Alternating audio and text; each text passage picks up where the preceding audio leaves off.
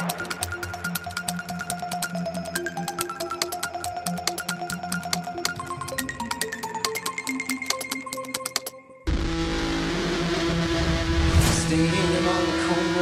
have all come here together. Over there, Andy Warhol.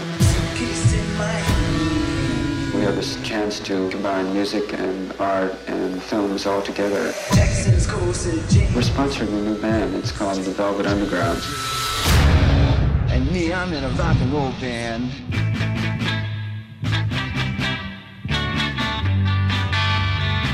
Apetece dizer que Todd Haynes assinou um dos grandes documentários do ano, mas por mim, e para não nos ficarmos pelos limites de um género, diria que The Velvet Underground é muito simplesmente um dos grandes filmes de 2021, ou seja, uma evocação da banda de Lou Reed e John Cale, uma banda que de facto mudou a história do rock, evocação feita com a paixão de quem conhece os labirintos expressivos da música e do cinema. That was my first time in New York, and I was appalled.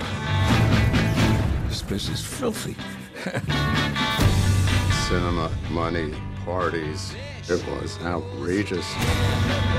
People came because the cameras were running. They thought they could become famous. At the center of it is the exploding art world. It opened your eyes to a lot of possibilities. Uma viagem, enfim, através de espantosos documentos filmados e sonoros, que é também um retrato íntimo dos Velvet e, em especial, do papel de Andy Warhol na sua caminhada artística. They were going to blaze a trail, which eventually they did.